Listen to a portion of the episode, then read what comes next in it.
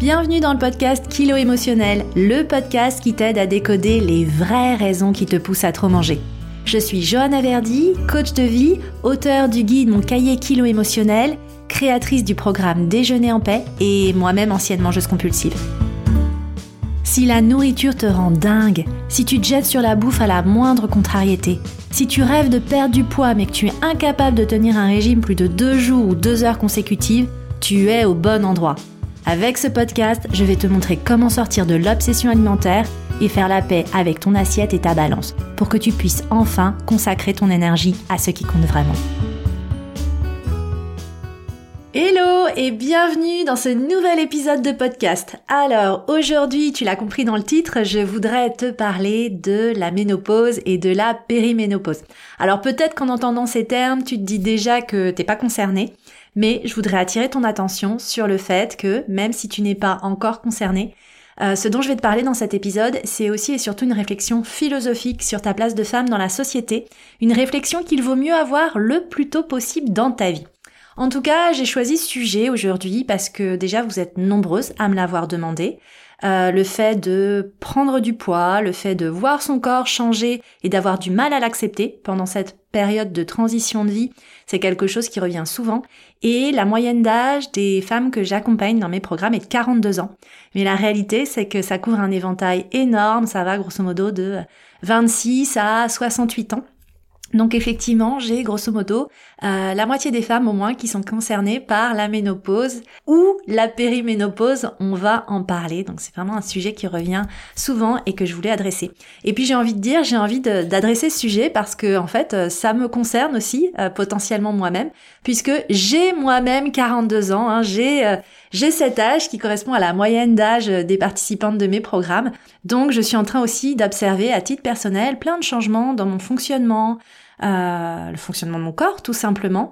Et bah, ce sujet, euh, à titre personnel, ça m'aide. Donc j'avais déjà fait un épisode, l'épisode numéro 8, au sujet des règles et du cycle féminin. L'épisode 8 s'appelle Help, j'ai envie de tout dévorer pendant mes règles parce que euh, vraiment c'est une situation que j'ai aussi traversée et que j'ai appris à dépasser. Et aujourd'hui, cet épisode 27 sur la ménopause et la périménopause, ben je le fais pour celles qui en ont besoin et aussi pour moi. Alors, au programme de l'épisode d'aujourd'hui, je voudrais qu'on aille explorer ensemble en quoi les changements hormonaux de la ménopause nous font potentiellement grossir. Et je voudrais qu'on aille surtout s'intéresser aux émotions spécifiques auxquelles on fait face pendant cette période. Et enfin, je te révélerai ce qui, selon moi, constitue les vrais défis de la ménopause et de la périménopause des défis dont on ne parle malheureusement jamais, mais ce sont ces défis que tu vas devoir relever si tu souhaites maintenir ton poids de forme malgré les années qui défilent. Si tu veux bien, on va commencer par tout simplement essayer de comprendre les changements hormonaux qui accompagnent cette transition de vie. Déjà, le terme ménopause, ça veut dire quoi? Mais ça trouve son origine dans le grec ancien. Et moi, j'adore aller regarder un petit peu l'étymologie des mots parce que ça nous dit beaucoup de choses. En fait, ménopause, c'est issu de la combinaison de deux mots grecs. Méné, qui signifie moi, et pausis, qui signifie arrêt ou cessation. Autrement dit, la ménopause, ça se traduit littéralement par l'arrêt des menstruations ou la cessation des règles. Donc ce terme, il est utilisé pour décrire cette période dans la vie d'une femme où elle cesse d'avoir ses règles de manière permanente, ce qui marque tout simplement la fin de sa capacité de procréation. Alors la ménopause, ça peut arriver quand t'es trentenaire, ça peut arriver quand t'as 70 ans, mais en général, la moyenne tourne autour de 50 ans. Je crois que c'est 51 ans très précisément. Et la périménopause, c'est la période de transition qui précède. Péri, ça veut dire autour d'eux. Donc en gros, la ménopause, ça te tombe pas dessus du jour au lendemain. Tu commences d'abord à éprouver des changements hormonaux et des symptômes qui mènent progressivement à la ménopause. Ça peut prendre quelques années, voire une décennie. Bon, alors, c'est quoi les trucs cool qui arrivent dans cette étape tant redoutée de la vie d'une femme? Le truc principal qui arrive, ce sont les changements hormonaux. À partir de la périménopause, le niveau d'hormones sexuelles féminines comme l'œstrogène et la progestérone vont commencer à diminuer. Les conséquences de tout ça, c'est déjà progressivement des irrégularités dans tes cycles menstruels. Tes règles vont devenir irrégulières tant en termes de fréquence que d'abondance jusqu'au jour où tu n'auras plus du tout de règles. L'une des conséquences majeures de cette diminution hormonale, c'est un ralentissement du métabolisme. Le métabolisme, c'est un petit peu comme, on va dire, la température de ton four intérieur. Hein. c'est vraiment ce processus par lequel le corps transforme les aliments en énergie. Lorsque ton métabolisme ralentit, le corps brûle moins de calories au repos, ce qui peut contribuer à la prise de poids. Et c'est aussi ce qui se passe après des années de régime. Tu sais, quand tu t'es beaucoup restreint, ton corps s'est habitué à fonctionner, on va dire, moins fort, donc ton métabolisme ralentit pour s'adapter à la restriction calorique. Donc tu vois, les changements hormonaux vont ralentir ton métabolisme, mais vont aussi influencer la manière dont ton corps stocke la graisse. Il y a de nombreuses femmes qui le constatent quand elles arrivent à cette période de vie, vraiment cette tendance qu'a la graisse à se concentrer davantage autour de la taille et de l'abdomen. Et ça peut d'ailleurs contribuer à l'augmentation du tour de taille, donc cette impression effectivement de plus rentrer dans tes pantalons, l'impression que tous tes pantalons sont trop serrés. En réalité, c'est pas forcément lié à une prise de poids et un changement sur la balance, c'est juste une répartition de la graisse corporelle qui est différente. Parfois, il peut y avoir une prise de poids, parfois non. On dit souvent que ça dépend des gènes, du style de vie, de l'hygiène de vie, etc. Mais pour moi, il n'y a pas que ça et on va en reparler. Alors je viens de t'expliquer les changements hormonaux et corporels, mais est-ce que c'est juste ça qui explique l'impression de toutes ces femmes de de pas être bien et d'avoir beaucoup de mal à traverser cette période? Mais en fait, pas que. Pas que parce que à l'arrivée de la ménopause, que tu ressens aussi, c'est euh, des bouffées de chaleur. Tu peux avoir des bouffées de chaleur, des sueurs nocturnes et des sensations de chaleur soudaines. Tu peux souffrir d'insomnie. Vraiment, les troubles du sommeil, sont fréquents pendant cette période. Tu peux avoir des douleurs articulaires. Moi, c'est un truc qui commence à me concerner, des douleurs articulaires hyper bizarres au niveau des doigts. Tu peux commencer à souffrir de sécheresse vaginale à cause de la diminution des œstrogènes et ça peut vraiment rendre tes rapports sexuels inconfortables.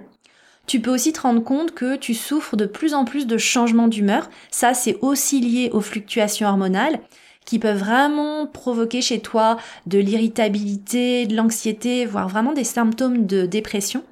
Et tu vois, la durée et la gravité de tous ces symptômes varient vraiment d'une femme à l'autre. T'as vraiment des femmes qui traversent cette phase relativement facilement, tandis que d'autres peuvent avoir des symptômes vraiment plus prononcés et plus invalidants. Mais en tout cas, une chose est sûre, c'est que tous ces symptômes et tous ces changements créent en toi un énorme inconfort physique, voire même des douleurs dans ta vie sexuelle, et un vrai inconfort émotionnel auquel tu dois faire face.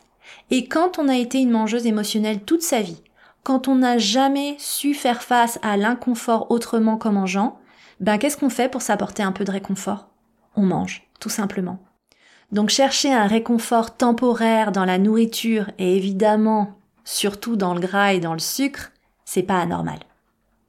Mais le truc, c'est qu'avec le ralentissement de ton métabolisme, tu comprends mieux que le résultat, il risque de se faire sentir plus vite et plus fort. Donc tu vois l'impact de l'alimentation émotionnelle sur ton poids et sur ta silhouette peut vraiment être accentué à cette période de ta vie. Parce qu'au fond, c'est ça qui m'intéresse moi, c'est les émotions spécifiques que tu traverses dans cette période. Hein? Pour certaines, la ménopause, c'est une vraie libération. Enfin, je vais plus avoir de règles, enfin, je peux avoir des rapports sexuels non protégés parce que je risque plus de tomber enceinte. Mais pour beaucoup, c'est une transition difficile parce que c'est un peu comme une petite mort. Il y a une partie de toi qui a été et qui ne sera plus. Et puis ton image corporelle change. Et tant que tu es englué dans les dictates de la beauté et de la minceur, bah tu te sens encore plus en décalage. Et tu te sens encore moins à l'aise dans ton corps. Ce qui va évidemment avoir un impact sur ta confiance en toi et sur ton estime de toi. Tu peux ressentir d'ailleurs cette pression sociale permanente qui t'incite au jeunisme, on t'invite à masquer tes rides, euh, gainer ton ventre, colorer tes cheveux. On va pas se mentir, on baigne dans cette quête perpétuelle pour la minceur et la jeunesse éternelle. Et cette pression sociale, sociétale, elle se fait encore plus forte quand elle est appuyée par la pression des images. Parce que quand tu vois Jennifer Aniston ou Jennifer Lopez, qui ont toutes les deux 54 ans, tu te dis, waouh, ça ressemble pas à l'image que je me faisais de la femme ménopausée. Hein. et c'est vrai que les deux Jennifer, elles nous foutent un petit peu quand même la pression, hein. elles nous aident pas sur le sujet. Même si tu le sais, derrière, il y a beaucoup de retouches, de chirurgie esthétique, des coachs, Vraiment un investissement euh, de plusieurs millions d'euros littéralement. Mais nous, ce qu'on voit et ce à quoi on s'arrête, c'est le pouvoir des images et de ces femmes de 54 ans qui euh, donnent l'impression d'en avoir 30. Donc quand tu rentres dans cette phase de périménopause et de ménopause, tu peux te sentir jugée ou incomprise. Parce que tes bouffées de chaleur, tout le monde les comprend pas. Tout le monde les vit pas. Hein, et tu peux te sentir seule et isolée si t'as personne pour en parler. Et c'est ce qui arrive souvent à celles qui vivent très tôt la périménopause. Parce que tu te retrouves parfois en décalage avec euh, tes amis du même âge qui ne vivent pas encore les mêmes désagréments et qui du coup ne les comprennent pas tout simplement. C'est comme si tu voulais parler de tes problèmes de relations dysfonctionnelles avec la nourriture à un mangeur régulier en fait, il peut pas te comprendre. Donc là, sur le sujet de la ménopause, j'ai envie de te dire, malheureusement, effectivement, les personnes qui ne passent pas par là, au fond, ne peuvent pas vraiment te comprendre et n'ont pas la capacité de te soutenir et de t'accompagner.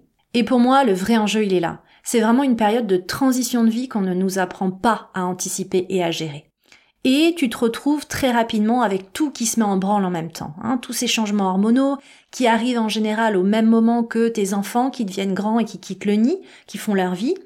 Euh, peut-être au même moment aussi que des changements de carrière qui peuvent se produire. Par exemple, c'est un départ à la retraite ou une mise en pré-retraite ou un plan social dans ton entreprise qui a tendance à faire partir les personnes les plus âgées et puis t'es en ligne de mire.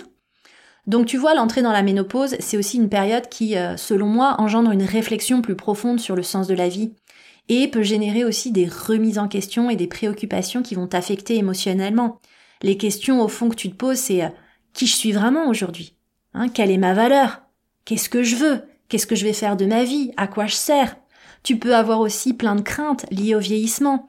Euh, qu'est-ce qui se passe quand je perds ma jeunesse? Est-ce que finalement Perdre ma jeunesse, c'est renoncer à ma féminité, à ma sensualité, à ma sexualité. Est-ce que je suis toujours une femme? Qu'est-ce que je deviens? Donc pour moi, la clé, elle est vraiment là. Sortir des tabous et sortir de ces questions qui sont sensibles, mais qui en réalité euh, ne le sont pas, hein, parce que ce sont des questions que tout le monde se pose. Le problème, c'est qu'on manque cruellement d'informations sur ces sujets. Les professionnels de santé, ils ont de moins en moins de temps pour répondre, et puis bon, ils sont équipés sur le plan médical et scientifique, mais franchement, sur le plan émotionnel, ce sont pas forcément les méga. Et puis bon, c'est pas non plus dans le cercle social ou dans le cercle familial que tu vas trouver un endroit sécuritaire où tu vas te sentir à l'aise pour parler de tes problèmes de sécheresse vaginale. Hein. c'est pour ça que ton plus grand pouvoir pour gérer cette période de transition sans encombre, c'est de 1. poser des questions et t'informer, deux, connecter avec des personnes qui te ressemblent et vivent ce que tu vis en ce moment. Et trois, prendre de la distance avec les yaka faucons. Oui, tu sais tout ce qu'on rabâche. Il faut adopter un mode de vie sain, avoir une alimentation équilibrée, faire de l'exercice physique régulièrement.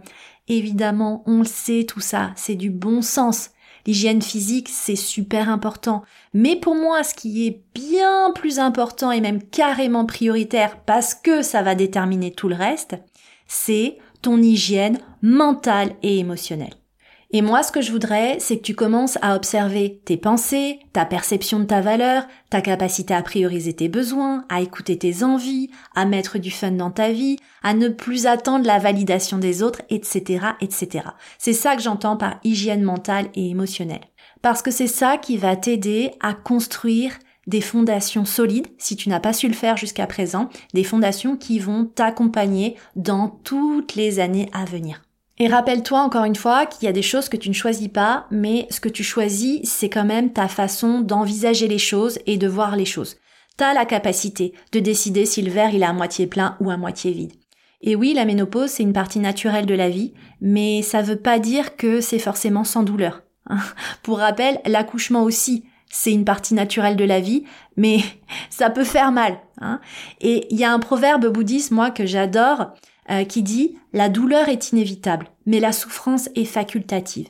Ce proverbe, il nous rappelle que tous et toutes, on traversera forcément des épreuves douloureuses au cours de notre vie. Mais on a la possibilité de choisir si on en souffrira ou pas.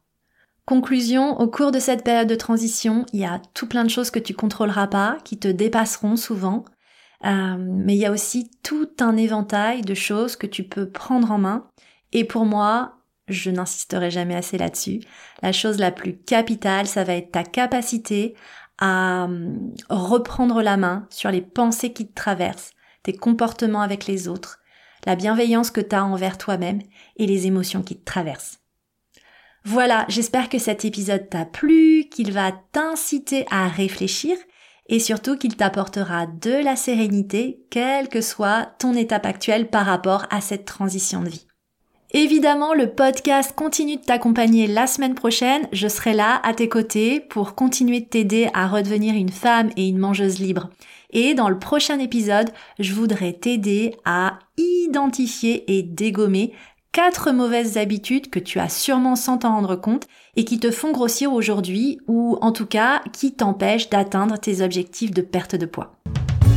Je te remercie pour ta présence et je te donne rendez-vous au prochain épisode.